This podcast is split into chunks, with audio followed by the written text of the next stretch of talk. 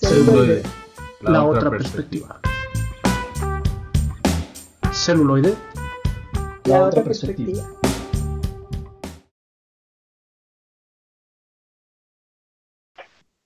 Y ya estamos de vuelta ahora sí en celuloide, la otra perspectiva, después de un par de Sí. fallas técnicas que ya saben que no podemos dejar atrás. Sí, porque el presupuesto limitado de esta producción nos permite tener varios errores técnicos, no se preocupen. que iremos corrigiendo eh, poco a poco. Exacto. Y pues bueno, ahorita estamos en el capítulo 51. El capítulo previo a, Ajá, el capítulo previo a un año de transmisión casi ininterrumpida. así es, desde el regreso, porque cabe aclarar a las personas Sí, que, que a lo mejor sí nos han escuchado de hace mucho tiempo. Iniciamos celuloide hace como 10 años. 10 años. Hicimos igual una temporada em, completa, luego lo, dejamos un poco, ahorita lo retomamos justamente hace un año. Y bueno, eh, la intención es eh, continuar, obviamente, ¿no? Exactamente. y Hasta que ustedes se harten de nosotros, Exactamente, o nosotros nos hartemos del programa. De, de- de ver pulgares arriba en, en nuestras publicaciones y dejemos de contabilizar las descargas. Así es, entonces eh, nos retiraremos, pero hasta entonces aquí, aquí seguimos en vivo y en podcast después de la transmisión. Y este, ahorita vamos a hablar de uno de mis directores favoritos, que es un tejano, o sea, es un tejano que no representa nada a Texas. que es un poco atípico o un Ajá, es un mucho atípico. No, y pues bueno, nos referimos a el obsesivo de Wes Anderson y vamos a ampliar este concepto de obsesivo a lo largo del programa.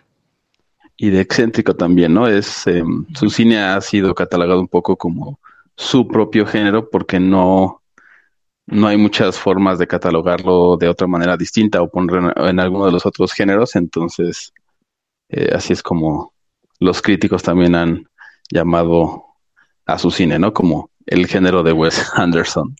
Sí, o sea, es, es tan, es tan particular su manera de, de hacer las películas que se creó su propio subgénero. Entonces, qué bonito. A mí me gustaría tener así como mi propio Tener esa, género de- de esa algo. visión, ¿no? Ah, esa Yo creo que, que justo es, ese es su más grande talento, por así decirlo.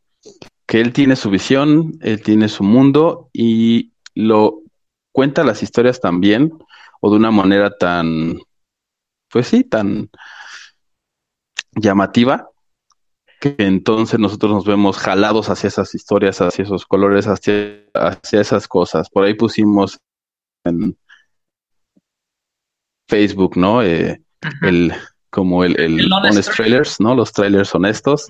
Y es muy, fue muy chistoso porque sí, o sea, justamente comentábamos antes, creo que ayer, ¿no? Sí. Que pues igual yo me aventé toda la filmografía, salvo las dos, este, animaciones, las dos stop motion, o sea, la de Isla de los Perros y Mr. Fox. Y Mr. Fox. que Pero de ahí en fuera me aventé todas las que son con personas y es interesante, yo también vi como ciertos patrones, ciertas cosas, ¿no? Que ahí también mencionan como el, las escenas de caminar en slow motion, ¿no? Que casi todas lo tienen, este, etcétera, ¿no? Hay, hay como muchas cosas distintivas o, o escenas que, que repita a lo largo de su trabajo. Sí. Y pues bueno, ahorita basta de chorizo, vámonos con la maciza, Así con la primera película. Que yo creo que, bueno, no es la primera que él dirige, es eh, la segunda, eh, pero es la primera que, que va a abrir este programa y es la de Rushmore. Eh, por ahí no recuerdo si la sacaron en español, me pareció ver algún título en español como La Escuela Rushmore o algo así. Sí, bueno, una cosa así le pusieron. exactamente, y es de, de 1998, dos años después de su ópera prima, y bueno, en esta, en esta película se basa en un estudiante de dicha escuela, que es bastante excéntrico, justo como, como Wes, es bastante obsesivo también, ¿no? creo que en todas podemos ver un poco de la personalidad de, este director. Y bueno, este muchacho, este joven, que de hecho es eh, interpretado por este Schwartzman, que ya también hemos hablado de, o ha salido en varias de las películas eh, que, hemos hablado también, como Scotland, por ejemplo.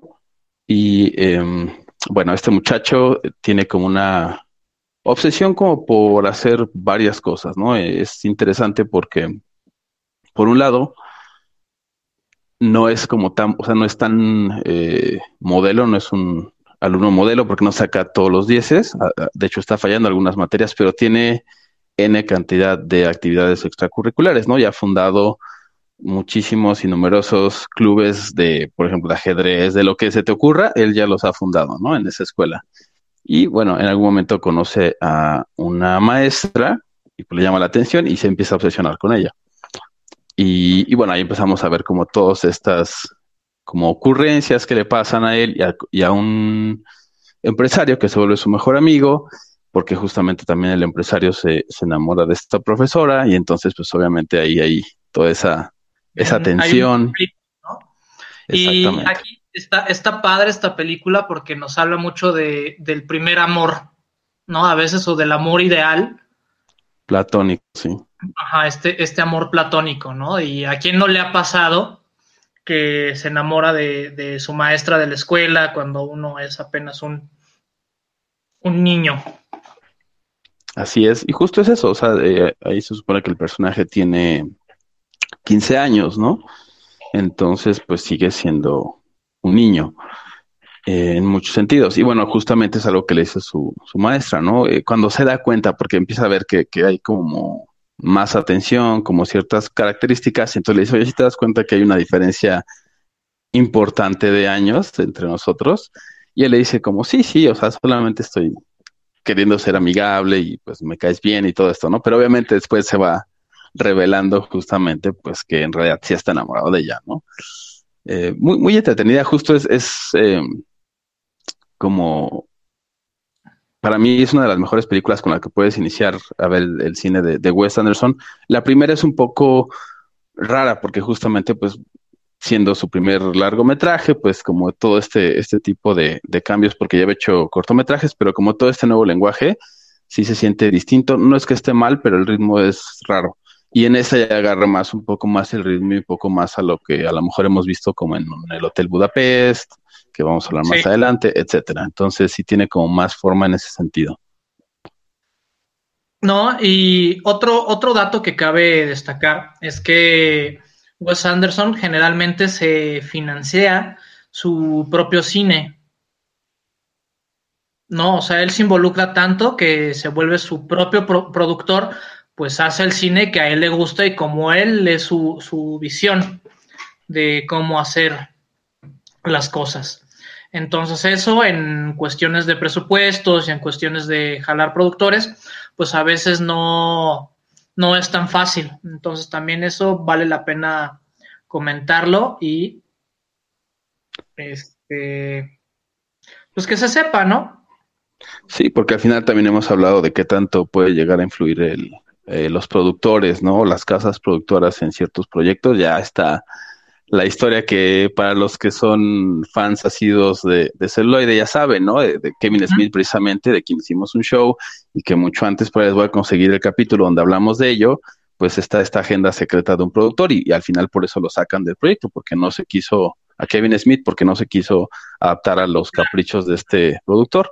Entonces digo, al final Wes Anderson, yo creo que también conoce mucho lo que, lo que decía al principio del programa, ¿no? Conoce su visión, su mundo y también por eso prefiere no comprometer su mundo en aras de a lo mejor tener más dinero o dinero más fácilmente o algo así, ¿no? Prefiere el buscarle, ¿no? Exacto. Y pues bueno, ahora este, nos vamos con algo de la banda sonora y regresamos con más celuloide, la otra perspectiva.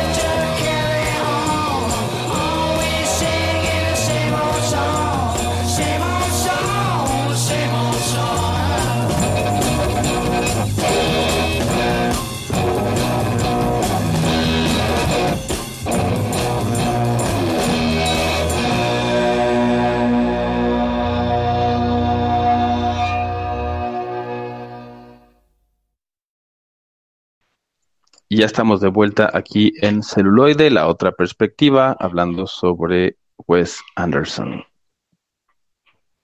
Sí, y pues bueno, tenemos una invitada muy especial que es mi hermana, este Fer Uribe, está aquí con nosotros. Saluda, Fer. Hola, muchas gracias por tenerme en su programa. Sí, sí, sí. Bienvenida. Muchas gracias. ¿Es tu primera vez en un podcast? Sí, es correcto. Bueno, como muchas primeras veces esto va a ser interesante y tal vez un poco raro. yo no diría raro, yo diría que, o sea, no va a seguir como el, el camino que usualmente sigue, pero bueno, también este es celuloide, entonces eso tampoco es como un canon, ¿no? Cada programa es completamente distinto. Es único y divergente. Exacto. Por cierto, no vean las películas de Divergente. Ahorren los libros. Vean los libros. Bueno, ahí mejor no entremos en polémica y, sigamos hablando de, de, Wes Anderson. de Wes Anderson, sí. Y pues bueno, ahora vamos con El Gran Hotel Budapest. Esta película es de las últimas que ha hecho Wes Anderson. Aquí ya tiene un estilo muy definido. Y dinos, Fer, ¿qué te pareció la película del Gran Hotel Budapest? La verdad no, no la recuerdo mucho. ya tiene tiempo que la vi y sí. O sea, recuerdo que en su momento me gustó, pero ya ahorita no, no la recuerdo 100%. Ah, bueno, pues aquí lo que podemos este, rescatar mucho es la, es la paleta de colores y que es la adaptación de los cuentos de un sueco, si mal no recuerdo, este, de Sheriff Sieng. Disculpen mi. Es, un astro, es, astrohúngaro, o sea, imagínense. Oh, Justamente que, que platica sobre las vivencias de este hotel.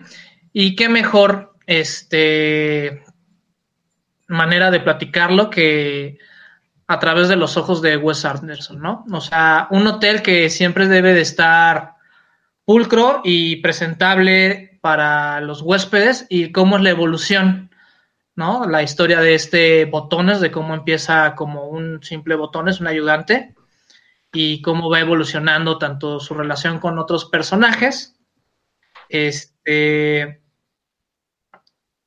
y todo alrededor de este hotel. ¿No? Tenemos la participación de Edward Norton, así en un papel que en lo personal se me hace muy, muy chistoso. Y como dato curioso, este, a Wes Anderson le gusta mucho México, bueno, cuando lo conoció, le gustó mucho y dejó un pequeño gran guiño en, en esta película, ¿no? Justamente con el interés amoroso de este Botones, dejó un pequeño gran guiño para que todos sepamos en dónde está México y que México está presente en el Hotel Budapest. Y en su, en su corazón también, de Wes. Sí, también es eh, como de las obras más, eh, bueno, vaya, que, que sí, como decía, tiene más este lenguaje más aterrizado porque mete como muchos de los em, elementos que hemos visto hasta entonces y eh, mete justo, ¿no? O sea, situaciones muy, muy curiosas, muy, muy chistosas y también de repente mete el drama, ¿no? Lo combina como a, partes iguales y creo que le queda bastante, bastante bien, ¿no? Eh, su, su, estilo yo diría que también es eh, más vertiginoso, ¿no? Con, con, los años llegó a ser como más vertiginoso, lo vamos a ver no solo aquí en el Gran Hotel Budapest, sino también en el, la vida acuática, ¿no? Con Steve Sisu y bueno, con otras de las demás. Como ese, esa, ese, ese, dinamismo, ¿no? Que empieza a tener tomas. Fue afinando, ¿no? Fue afinando aquí, ya se puede ver claramente este, eh, ese juego de tomas, que a veces esas secuencias, esas este, tomas largas, esos juegos de planos, ¿no? O sea, a él le gusta jugar muchísimo con los planos, o sea, sobre todo con la cuestión subjetiva. y, y, hasta juega con los lentes, ¿no? Entonces, igual y una, y una cara se puede ver mucho más curva de lo que realmente es o más alargada, justamente porque nos está dando una perspectiva subjetiva de otro personaje. En, este, en esta película, por ejemplo, para no platicarles mucho, cuando se están discutiendo lo de la herencia, este, de la, de la propietaria del hotel, pueden ver cómo este, juegan con esta subjetividad. Sí, también otra de las características eh, de él es como estas historias anidadas o, o entrelazadas. Eh, igual aquí empieza como con ese tema, ¿no? De, de, está alguien quedándose en el Hotel Budapest, llega un personaje y él, este, esta persona que de hecho es interpretada por este Jude Law, le pregunta a, al botones de ese momento que quién es esa persona y él le dice es el dueño del gran Hotel Budapest y le empieza a contar la historia de, de, de cómo llegó a ser dueño. Y ya de ahí empieza como digamos la eh, la verdadera historia que quiere contar, pero ahí hay todavía como un par de historias más, está la de la, precisamente, ¿no? La, la que es la dueña, cómo se la pasa a alguien más y cómo llega finalmente a, a las manos, ¿no?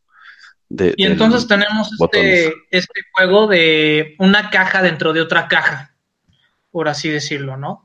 Entonces uh -huh. no hay ningún personaje, digamos, al azar, todos los personajes tienen un trasfondo y se preocupa porque, aunque no conozcamos toda su historia, es tan metódico, tan detallista, que con simples gestos y simples este, actos del, del, mismo personaje te dicen mucho acerca de su contexto y de su forma de vida.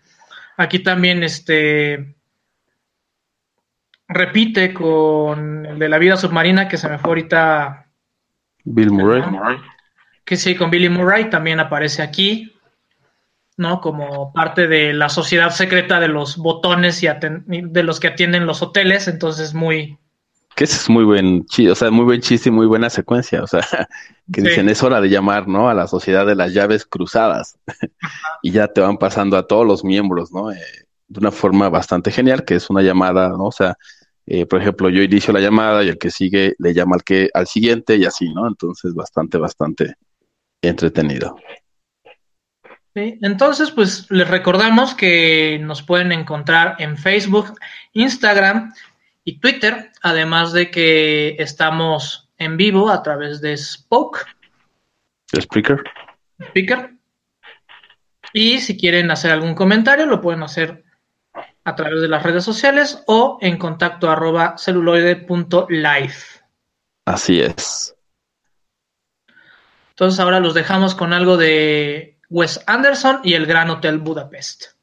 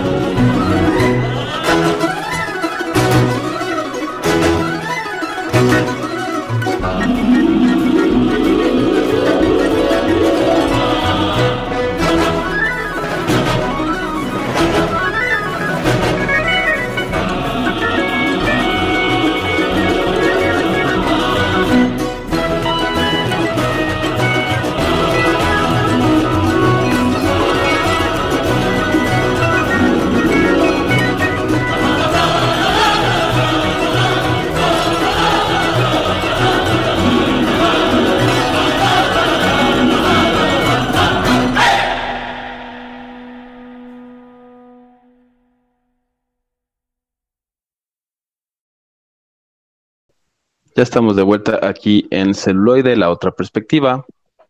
Y bueno, ahora es momento de hablar una película, de una película que en lo personal me gustó mucho, eh, de todo el trabajo de este director. Si bien eh, hay como varias que, o sea, casi todas me gustaron bastante, creo que esta eh, sí me hubo algo que, que, conectó conmigo, me gustó mucho y es La vida acuática con Steve Sisu y esta película es de 2004 y es una parodia por un lado, pero también homenaje por el otro lado a este oceanógrafo muy eh, conocido, ¿no? Jacques Cousteau, eh, quien pues obviamente tuvo grandes desarrollos, grandes descubrimientos en cuanto a lo que conocemos del océano y todo esto. Entonces, eh, creo que pues sí hace este, este, como le digo, homenaje y parodia, porque sí, si bien de repente lo pone muy, como un bufón, ¿no? O sea, muy, muy chistoso o, inverosímil. Por el otro lado también de repente... ¿Es muy qué? Muy serio, muy comprometido con... Exacto, o sea, en ese sentido creo que es el, la parte del homenaje, ¿no? O sea, por un lado es como todo lo que a él creo que le, causaba risa del personaje o de, la persona que era Jacques como el gorro rojo tan famoso. Y por el otro, pues justo eso, ¿no? Como su pasión, su entrega, ¿no? A su profesión y, y, un poco como todo lo que se tuvo que enfrentar debido a esa decisión, ¿no? Y eh, en cuanto a lo personal, a lo eh, público, etcétera. Entonces, tiene, tiene ahí bastantes, bastantes cosas eh, muy, muy graciosas. Em, y, como digo, también es esa parte de, del maravillarse, ¿no? De, de las cosas que desconocemos eh, de la naturaleza. O sea, gracias a él conocemos más, por ejemplo, en el sentido del océano. Pero si nos ponemos como en esa época donde a lo mejor no había tanta información acerca de ello, donde todavía no existía, por ejemplo, el scuba, ¿no? El, este aparato contenido de respiración subacuática y todo el rollo, pues obviamente es un poco más impactante si nos ponemos como en esa en ese contexto eh, histórico, por así decirlo. Y este la, la evolución, ¿no? De, de este personaje a mí se me hace muy padre, aunque el ritmo de la película en esta ocasión a mí sí se me hizo algo lenta. Entonces, prepárense porque aunque pasan muchas cosas, al mismo tiempo aparentemente todo va muy pianito a lo largo de la, de la película. ¿no? Y aquí repite con, con, Billy Murray, o sea, también vemos que Wes Anderson le gusta trabajar con cierto tipo de actores, puesto que conoce su trabajo. Y este, y confía en ellos, ¿no? Ya sabe qué tipo de actitudes, qué tipo de, situaciones puede exigirle a los actores y yo creo que aquí explota muy bien a Billy Murray. Sí, justo es como el tipo de personajes que, y de hecho sí lo, sí lo comenta eh, en alguna entrevista a Anderson, que tenía en mente a Bill Murray para este personaje, o sea que creó el personaje para él y en algún momento se ya llegando más al, a la conversación con él, ya, o sea, ya le enseñó el, el guion, pero en su momento dijo, yo lo creé pensando en él aunque a lo mejor él no me iba a dar chance de trabajar con él, vaya, ¿no? Pero lo, otra cosa curiosa es que justamente desde Rushmore, ¿no? Que fue la primera película de la que hablamos, desde esa película a todas las demás ha habido la participación de, Bill Murray, ¿no? Ya sea en voz como en las de stop motion, como en las que son en live action como esta, ¿no? Y sí, creo que, que, que le da bastante bien, ¿no? El personaje, ya sea porque haya sido creado para él y él también lo sintió así, y pues sí es como, como muy natural, como muy fluido todo, al menos en ese sentido, porque sí, en efecto, la, la película es un poquito más lenta en general. Yo no diría que tan lenta, o sea, yo diría que es un poquito más lenta, porque también hay como cosas de repente, secuencias que son igual, ¿no? O sea, muy dinámicas, suceden muchas cosas en un lapso de tiempo cortito y así, pero luego otra vez tiene como esos rellanos, ¿no? Exactamente. Y pues bueno, si ustedes quieren interesarse un poco más sobre la vida submarina y todo lo que es ser un explorador de los mares profundos, esta es su película. Nosotros regresamos con más celuloide y más perspectivas en un momento.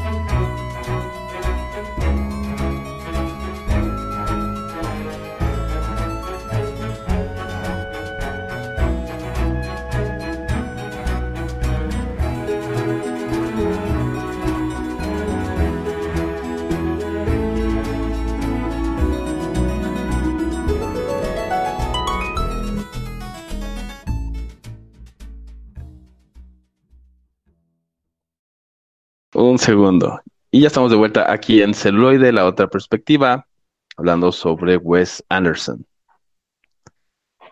Sí, y ahora nos vamos un poquito adelante en el tiempo, después de la vida acuática, y nos vamos, yo creo que a una parte muy filosófica, o sea, creo que Wes Anderson siempre busca que sus películas tengan un mensaje, y en este caso creo que es una cuestión muy filosófica, ¿no? nos manda un viaje espiritual de tres hermanos, el, cual, digo, hago la relación porque esta película tiene relación con un corto que dura más o menos 15 minutos, que se llama El Hotel Chevalier, donde nos muestra un poco más de la vida de, de uno de estos hermanos y nos muestra una de las mejores escenas de tanto de París como de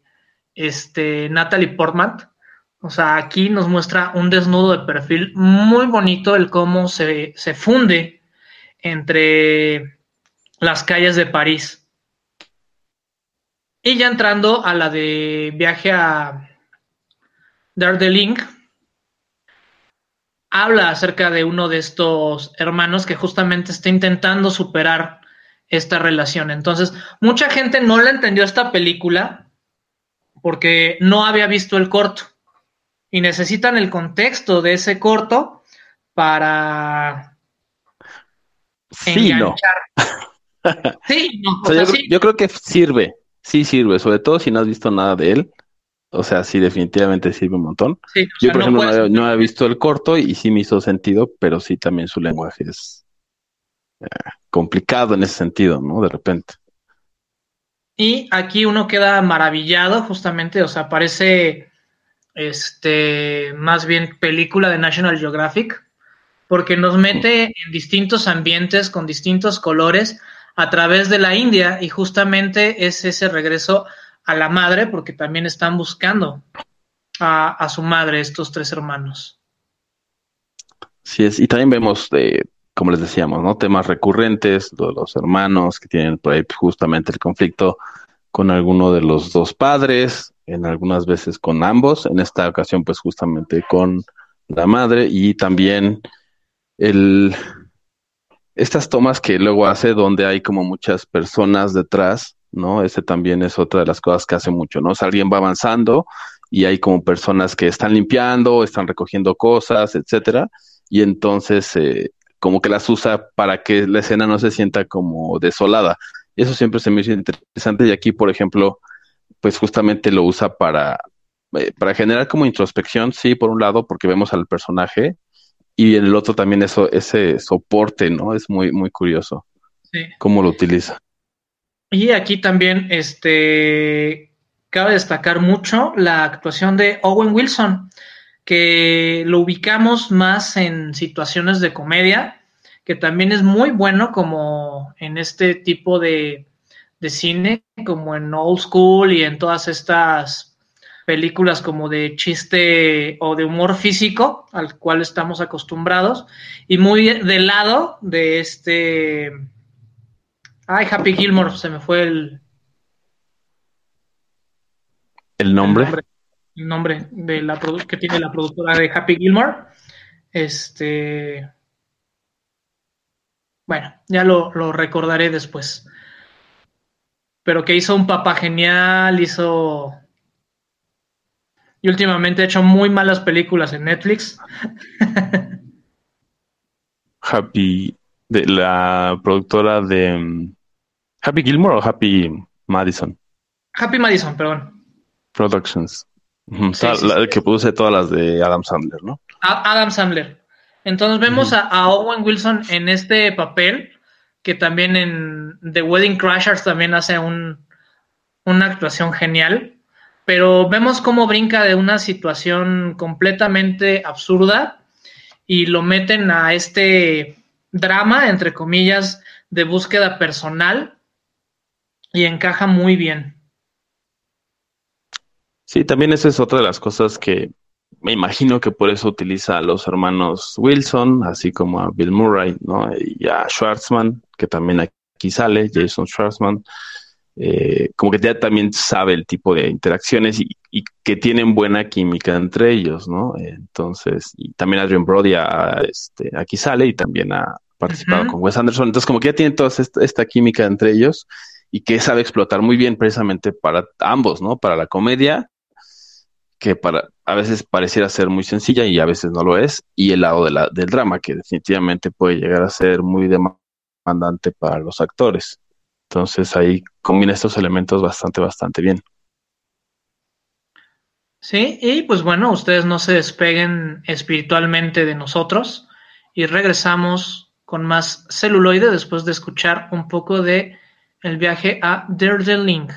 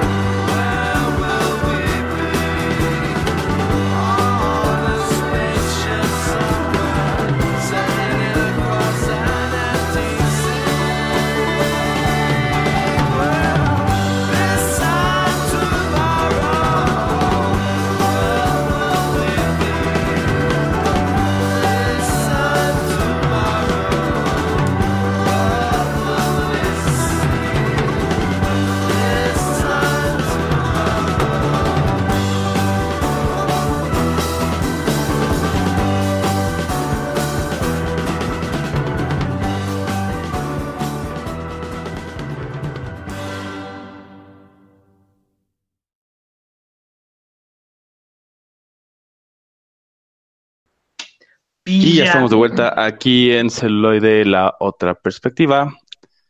Sí, y, fuera la... estamos platicando aquí con, con Fer, que nos decía, ¿por qué te gustan las películas de Owen Wilson? Él personalmente se me hace muy, muy gracioso. O sea, su, su forma de actuar es muy, muy, muy, muy chistosa. Él, su persona físicamente es muy graciosa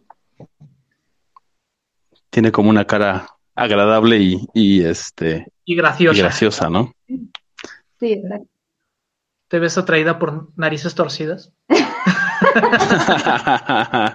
por rasgos físicos, este, por rasgos físicos no peculiares. Comunes. peculiares, No exacto. Sí, un gusto algo raro, pero sí. Está bien. Y después de ese paréntesis cultural, cultural, regresamos Exacto. ahora con Moonrise La. Kingdom, Moonrise Kingdom. exacto, que es de 2012. Y pues igual, ¿no? Es eh, comedia con drama, aunque yo siento que esta es un poco más dramática que cómica. Ah, Y, y esta está bueno, ahora sí que- Es, es bonita, pero o sea, al final sí tiene como cosas que él, o sea, como secuencias o escenas que son pues bastante, bastante dramáticas, ¿no? Justo cuando estábamos hablando en hace dos cortes, me parece, eh, de Jojo Rabbit y de La vida es bella, un poco la podremos como colocar en esa, en ese como categoría, como en ese En esa línea. mismo tipo de películas, exacto. ¿No? Y sí, definitivamente tiene, tiene bastantes cosas muy, muy bonitas, ¿no? Y bueno, es esta, en esta película seguimos el, Pues, a- las a aventuras por un lado. Sí, las aventuras por un lado de- del personaje principal y por otro justamente como el amorío que tiene con, con una chica, ¿no? O sea, y, y, y todo lo que hacen para estar juntos, ¿no? Entonces eso es como, creo que por eh, cómo eligió, cómo escribió este guion, ¿no? De que son, pues, eh, preadolescentes, tienen como este amor imposible, ¿no? Y, y tan puro también del otro lado, eh, digamos, sin, sin, sin malicia. Entonces, eso es lo que hace que, que esta película sea como muy bonita en ese sentido, ¿no? Sí, de, de- hecho, yo. está se hace como el, el Romeo y Julieta de Wes Anderson, ¿no? Por esta cuestión de, del amor tan puro e imposible. Aunque aquí pues no les va tan, digamos, tan mal en el sentido de que al final sí tienen eh, pues varios momentos juntos y todo eso, y no acaba tan trágico como esa obra de Shakespeare, entonces, o- obviamente, no, no, no. O sea, con sus, con sus bemoles, pero. Pero vale la pena. Esta, esta sí puede ser una, una estación obligada en, en el cine de Wes Anderson. Porque igual no- nos, nos muestran personajes con tantos detalles, con tantas características, manías y este virtudes, ¿no? También podría decirse que, es. nutren al momento de ver. sí, y bueno, por ahí también obviamente, eh, ahorita estoy leyendo, ¿no? Un poco de la controversia que hubo precisamente por, eh, Ah, sí. pues como la, las escenas cargadas eh, de, de sexualidad, ¿no? Y pues obviamente son eh, dos jóvenes, ¿no? Entonces también por ahí fue como que para Sí, algunos críticos no fue tan, agradable y pues que, se le hizo eh, pues ofensivo, ¿no? Pero yo creo que este, en este, en este sentido, este, no hay malicia. O sea, en, o sea, igual y sí puede ser un poco fuerte con nuestra, contra- nuestra mirada de, de adultos, pero realmente si, si lo ves desde los ojos de los personajes, no existe malicia en ese tipo de, de escenas. Y Y yo yo acuerdo y también incluso este, o sea, no hay como Sí, se, se, se entrecortó un poco, no- yo no alcancé a escucharte muy bien, pero Ah, sí, yo, yo decía que, que no existía una, una malicia justamente si nos ponemos en el contexto de estos dos personajes. Entonces, este, se puede disfrutar, ¿no? El, el- el ver porque te, te metes en su relación y ves el cómo lo están viviendo y el cómo están explorando y el cómo están creciendo. Y realmente no, no muestra, pues nada, o sea, no muestra realmente nada escandaloso desde mi punto de vista. sí, yo también concuerdo, o sea, mm, creo que, justamente eh, nos presenta, ¿no? Lo que es eh, el crecer, vaya, y, pues ese tipo de relación, ¿no? O sea, que se gustan desde un momento y empiezan a, querer estar juntos, ¿no? Lo cual es bastante natural. Y obviamente por ahí pues están de repente bailando en ropa interior los dos, pero es más cómico que, que sexual o así. Entonces creo que lo logró bien porque no se siente, o sea, raro ni, ni nada de eso, ¿no? Pero bueno, al final pues sí generó eh, controversia. Y bueno, este, este muchacho es parte de, de un grupo de Boy Scouts, ¿no? Entonces también es interesante porque están como en una isla, se escapa, ¿no? Ya no quiere ser parte de ellos, después descubrimos que es eh, huérfano, ¿no? Y, y, también descubrimos que justamente se escapa para tener eh, una aventura de explorar esa isla junto con Susie, ¿no? Que es justamente esta niña que también le corresponde su, su intención amorosa y empiezan a tener todo esto, pero los empiezan a perseguir y luego hay por ahí como cosas eh, de la naturaleza, ¿no? Que suceden y tienen que cambiar su plan. Entonces está bastante, bastante bonita, como decías. A mí se me hizo, te digo, en algunos momentos creo que tiene cosas eh, tristes que las maneja muy bien y otras muy, muy cómicas. Entonces te da así como que toda la, no toda la gama, pero una gama interesante de, de emociones. Claro. Y pues bueno, ahora los dejamos con algo de esta película para regresar con más perspectivas y más celuloide.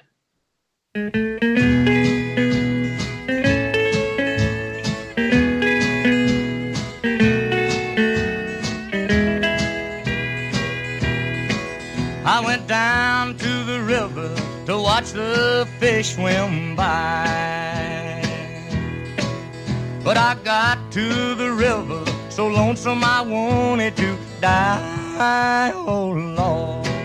And then I jumped in the river, but the doggone river was dry.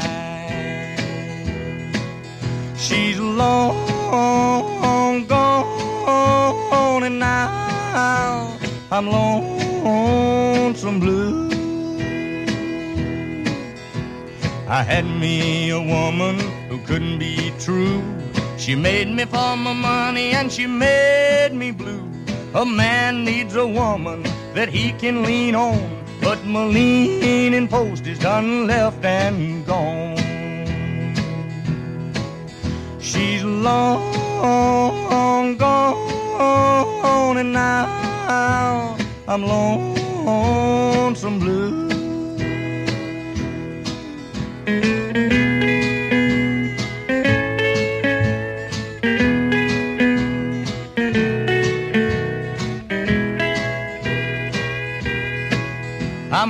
Find me a river, one that's cold as ice.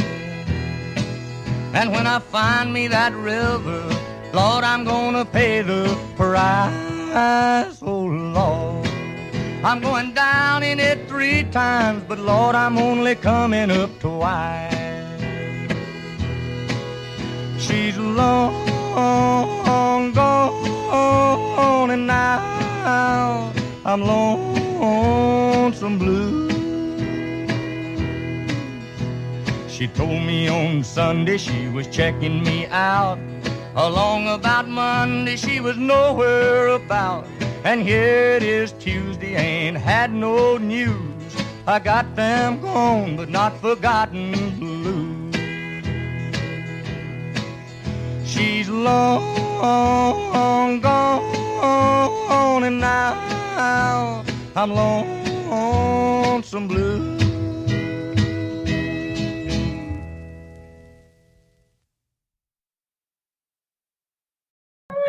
Y ya estamos de vuelta aquí en Celuloide, la otra perspectiva, hablando sobre Wes Anderson y un poco también de eh, el cast, ¿no? Algunos de los miembros del cast que por ahí tienen, pues, algunos eh, problemáticas de salud de, mental, ¿no? Sí, sí, sí. O sea, porque, pues bueno, a veces se dirá que el trabajo de los actores es, es fácil, pero yo creo que a veces enredarse en tantos líos emocionales y jugar con las emociones sí tiene un, un costo. Así es. Y también lo que hablábamos, ¿no? Eh, como un poco continuando la charla fuera del aire durante el corte musical, eh, como de repente justo es este tipo de personas, como decíamos, ¿no? O Owen Wilson, que tienen una cara chistosa, afable y todo esto, pueden llegar a tener como depresiones muy, muy fuertes, ¿no? Y entonces, eh, otra de las cosas que mencionaba era justamente Robin Williams, ¿no? Que para mí se me hace un cómico genial, o sea, su facilidad de crear comedia con cualquier cosa en cualquier momento es era inequiparable para mí, o solo pocos lo pueden hacer. Y sin embargo tenía unas depresiones igual de, contundentes y fuertes, ¿no? Y de sentirse en una soledad abrumadora que, lo llevó a, pues lamentablemente, acabar con su vida. Pues sí, exactamente. Esperemos que no sea el caso de, Owen Wilson, ¿no? Que él pueda encontrar otra. De, de, Owen para rato. Exacto. Sobre todo si, si Wes Anderson va a seguir dirigiendo, estoy seguro que sí, y seguramente lo va a seguir utilizando a él y a su hermano y a Bill Murray, ¿no? Entonces. Y pues bueno, este, pasando a un poco más de temas, este, un tanto más afables. Eh, ahora les vamos a platicar un poco de la última película animada de Wes Anderson, que es The Isles of Dogs o La Isla de los Perros, que está muy, muy padre. O sea, si son amantes de, de los, animales y sobre todo de los perros, esta película es muy padre porque traslada, digamos, todos los elementos de que ya conocemos de Wes Anderson a un stop motion, lo cual le permite hacer otro tipo de detalles y otro tipo de acercamientos a los personajes que los vuelve muy, muy ricos.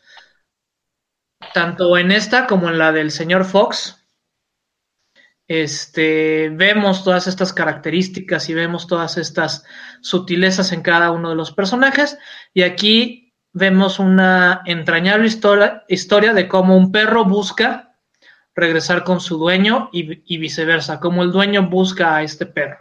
Mientras este, intentan detener una conspiración eh, desde la época Edo de los gatos.